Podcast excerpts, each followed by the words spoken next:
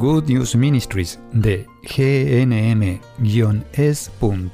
presenta Camino al Cielo. La vida es un viaje lleno de desafíos. A veces nos estancamos, a veces nos desviamos. Cuando caminamos con Jesús en el poder del Espíritu Santo hacia el lugar que Dios Padre pensó para nosotros, los resultados son mucho mejores de lo que podemos pedir o imaginar.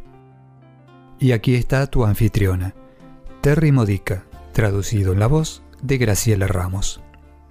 ¿Por quiénes has estado orando porque perdieron la fe? ¿Por quiénes estás preocupado? ¿A quienes amas mucho pero sientes dolor, sufres porque los estás viendo destruir sus vidas? Estás viéndolos vivir una vida sin Cristo y tú sabes que lo necesitan. Los estás viendo esclavizados por el demonio en el pecado, tal vez en adicciones, malas decisiones o lo que sea. Y te preocupas por ellos, por supuesto. Incluso estás sufriendo porque tu preocupación por ellos es tan grande y por eso has estado orando. Tengo buenas noticias para compartir contigo. Quiero que sepas que Cristo ya ha conseguido la victoria para estas personas por las que estás preocupado. Cristo ya está elaborando un plan. Cristo ha estado escuchando tus oraciones.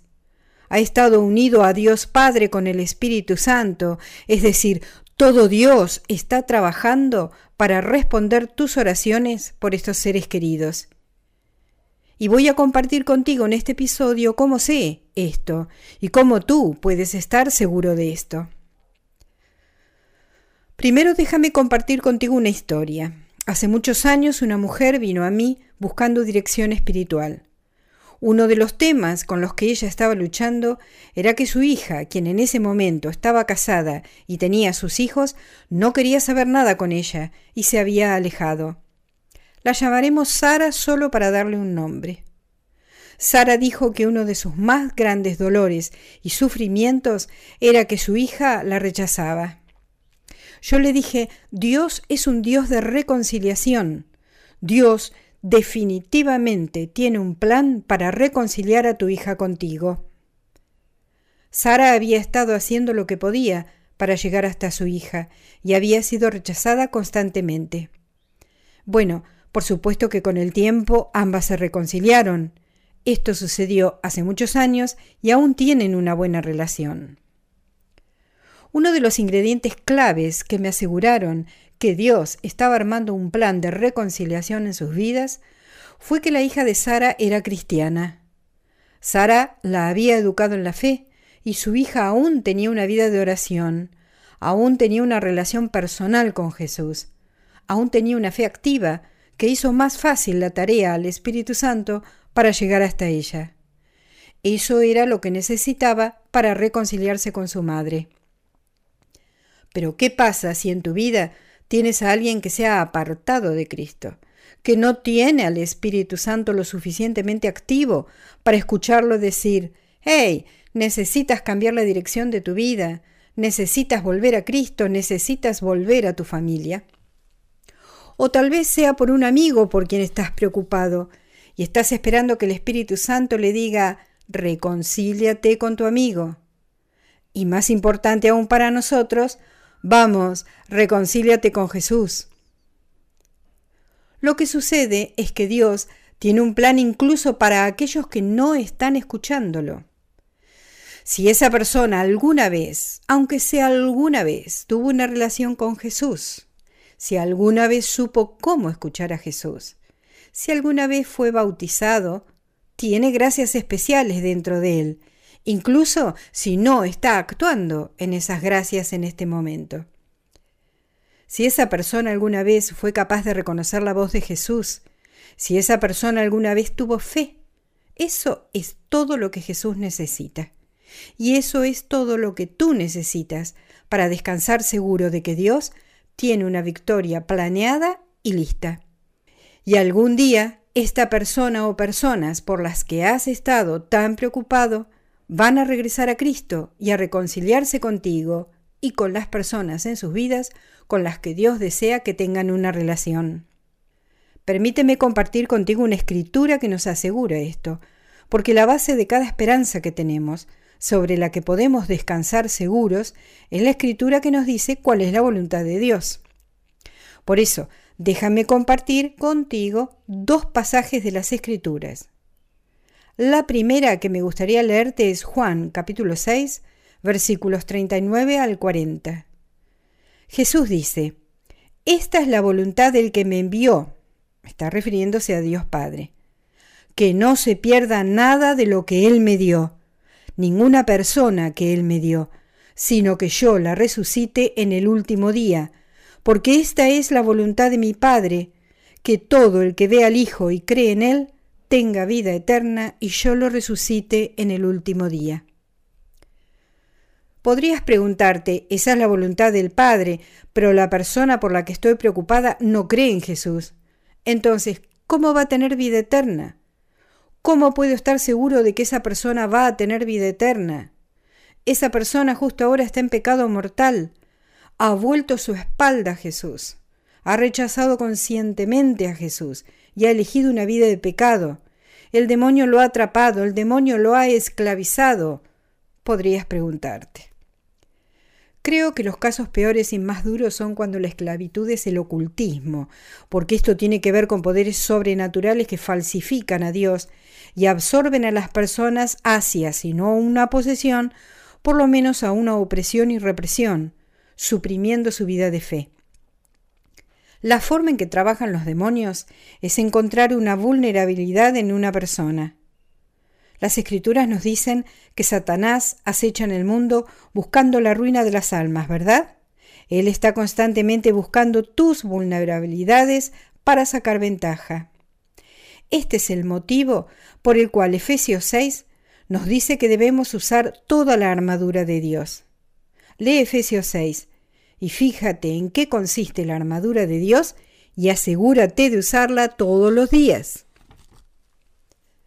Cuando estamos en estado de gracia, estamos protegidos de la maldad y los engaños del demonio. Estamos protegidos de las tentaciones. No es que no caigamos en tentaciones, tenemos libre albedrío.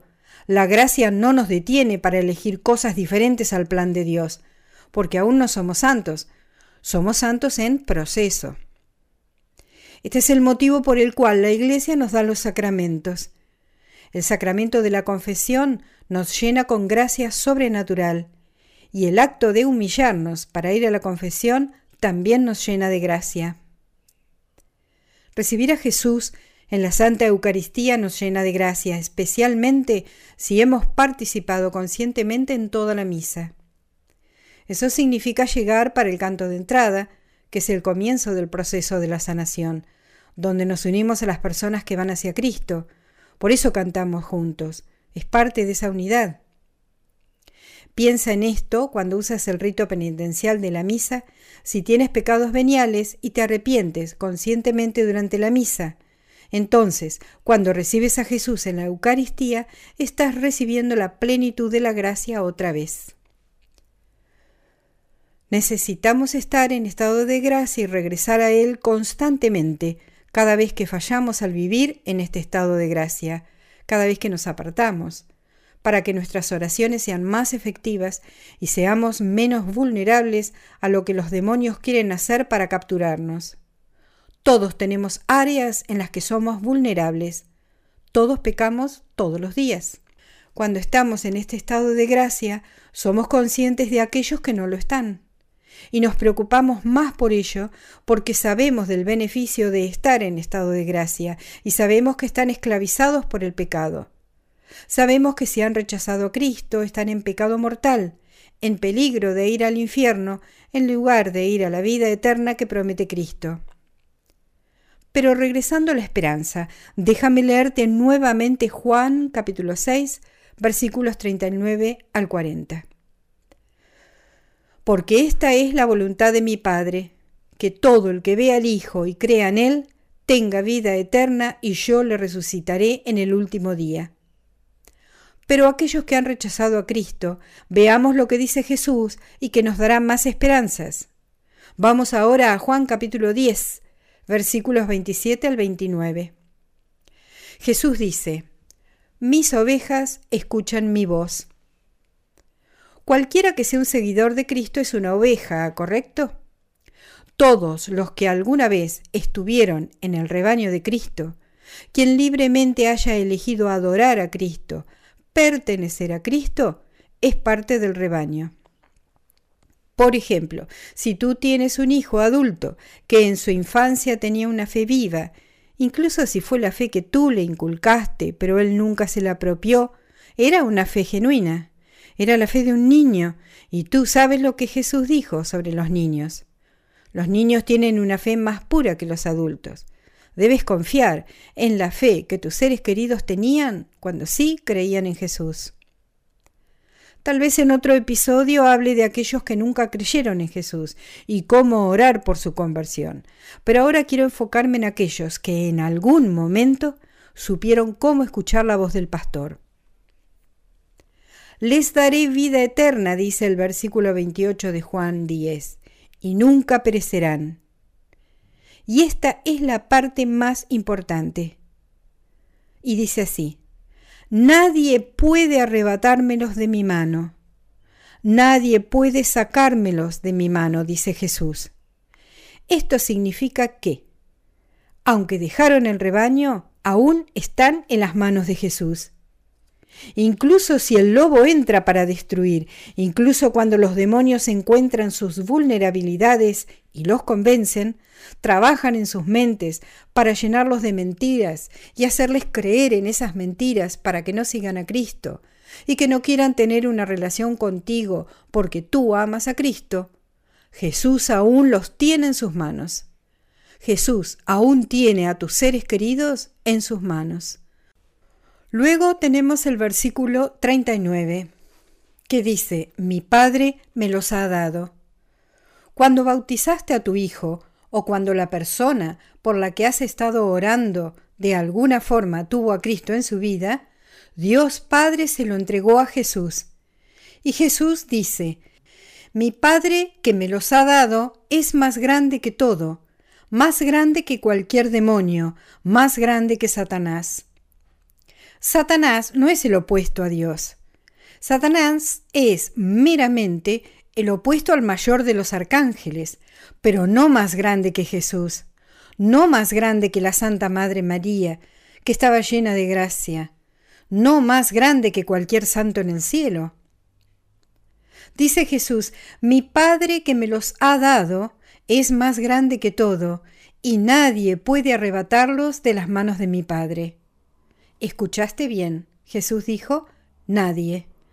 Podría parecer que Satanás los ha sacado de las manos del Padre, pero eso es una mentira que Satanás quiere que creas. La verdad es lo que acabo de leer en la Escritura. La mentira que Satanás quiere que creas es que deberías preocuparte porque esta persona está en pecado mortal y en peligro de ir al infierno, y que tus oraciones nunca serán respondidas. Pero esta es la verdad. Esto es lo que el demonio no quiere que sepas. La verdad es no solo lo que acabo de leerte en las escritoras, sino una verdad mayor y más importante. Dios está permitiendo que parezca que Satanás los tiene, porque Dios tiene un propósito mayor en mente para ellos. Dios tiene algo muy especial ya planeado. Satanás tiene un temor mortal por lo que Dios ha planeado para esas personas que una vez pertenecieron a Cristo, pero que ahora se comportan como si odiaran a Cristo, no quieren saber nada con Él. Dios saca algo bueno de todo, dice Romanos 8, versículo 28. Todas las cosas son para el bien de los que ama el Señor. La persona por la que estás orando no ama al Señor ahora, pero tú sí, y tus oraciones por Él valen mucho. Dios está armando un plan, un plan para su bien, y más aún, un plan para el bien de su reino, de todo su reino. Un plan que no solo beneficiará a tus seres queridos que han dejado la fe, sino un plan que beneficiará a otros y a todo el reino de Dios, porque así es como trabaja Dios. Cada prueba por la que pasamos, Dios saca algo bueno de ello. Cada prueba tiene una lección para aprender.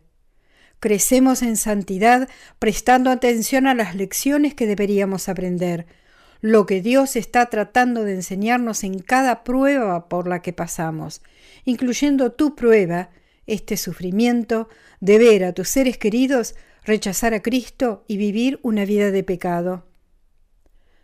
De cada prueba Dios saca cosas importantes, la primera de las cuales es una lección que aprender que incrementará nuestra santidad. Así aumenta la santidad de otros y acerca a otras personas que nunca habían conocido a Cristo, atraídas por la victoria que Él logró luego de que la lección fue aprendida. Por ejemplo, piensa en el momento en que pasaste por una prueba, aprendiste algo de ella y Dios usó eso para ayudar a alguien más. Tu prueba y tu victoria se convirtieron en un ministerio que ayudó a alguien más.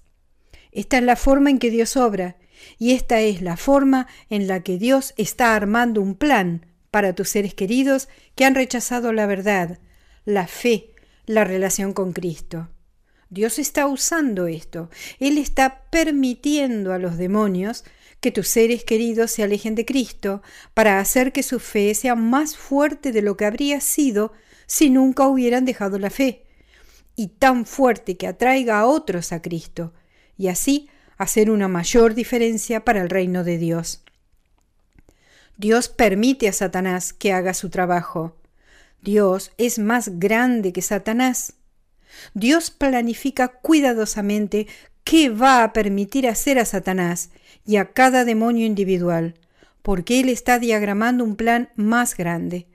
Los demonios lo saben y no quieren que tú lo sepas. Los demonios temen eso y tratarán de que la verdad no se vea como verdad. Pero la verdad de Dios nunca cambia. La verdad de Dios es la sustancia más dura del universo. No puede ser cambiada. La verdad es la verdad. Y la verdad es, si tus seres queridos alguna vez siguieron a Cristo, están en las manos del Padre, y el Padre le ha entregado estos seres queridos a Jesús, y Jesús no va a perder a esa persona. Ten esta seguridad. Todas tus oraciones hacen una diferencia. Tus oraciones están siendo escuchadas. Tus oraciones están unidas a las oraciones de Jesús. Jesús es el mediador. Jesús está orando por tus seres queridos justo ahora contigo. Jesús es el pastor que sale a buscar las ovejas perdidas y nunca abandona. Sigue a esa oveja hasta que finalmente ella se vuelva y diga, está bien, tuve suficiente, necesito algo mejor que esto. ¿Dónde está el Jesús en el que solía creer? ¿Es real? ¿Está dispuesto a perdonarme? ¿Por qué crees que Jesús nos dejó la parábola del Hijo pródigo? Todos tenemos hijos pródigos en nuestras vidas por lo que estamos preocupados. Jesús nos dio una visión del futuro cuando nos dio esta parábola. Verás la obra poderosa de Dios en la vida de estas personas. No importa cuánto tiempo lleve, no abandones, no dejes que el demonio te convenza de que Él ganará esta batalla. No lo hará. Él ya perdió.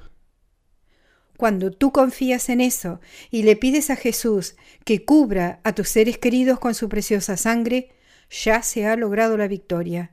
Incluso se logró antes de que comenzaras a orar.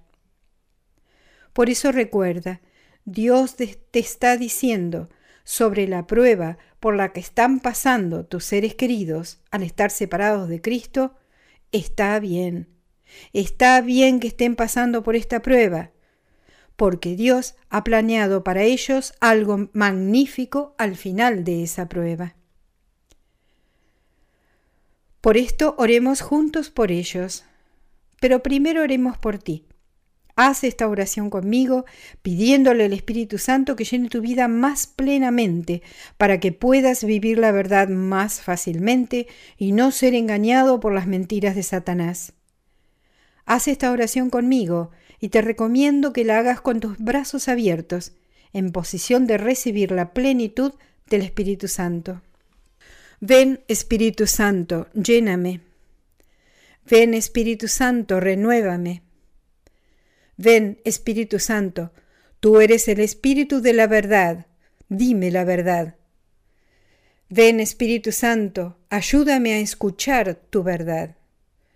Ven, Espíritu Santo, ayúdame a ser lleno de tu gracia. Ven, Espíritu Santo, tú tienes mi permiso para transformarme. Amén. Y ahora oremos por tus seres queridos. Dios Padre, sostén a estas personas que están siendo traídas a mi mente por aquellos que están escuchando este audio. Guárdalos en tus manos y no los dejes ir. Es tu voluntad que pasen la eternidad contigo. Es tu voluntad mostrar tu victoria sobre Satanás. Es tu voluntad mostrarle al mundo tu gran poder sobre todas las tácticas, trucos y esclavitudes de Satanás y lo que parecen sus victorias. Tu deseo, tu voluntad, es que el testimonio de las vidas de estas personas revelen tu victoria sobre Satanás para que podamos hacer más que solo confiar en la Escritura, en lo que leemos y sabemos sobre la victoria de Jesús en la cruz. Tú quieres que podamos verlo en nuestros seres queridos, y otros también lo verán. Te agradecemos, Dios, por esta victoria que tú has planeado. Amén. Has escuchado a Terry Modica de Good News Ministries, traducido en la voz de Graciela Ramos. Para más material edificador de la fe o para conocer más sobre este ministerio, ven y visita nuestro sitio web en gnm-es.org. Encontrarás recursos en línea y mucho más para ayudarte a conocer el amor del Padre, para acercarte más a Cristo y ser lleno del Espíritu Santo. Visita hoy gnm-es.org.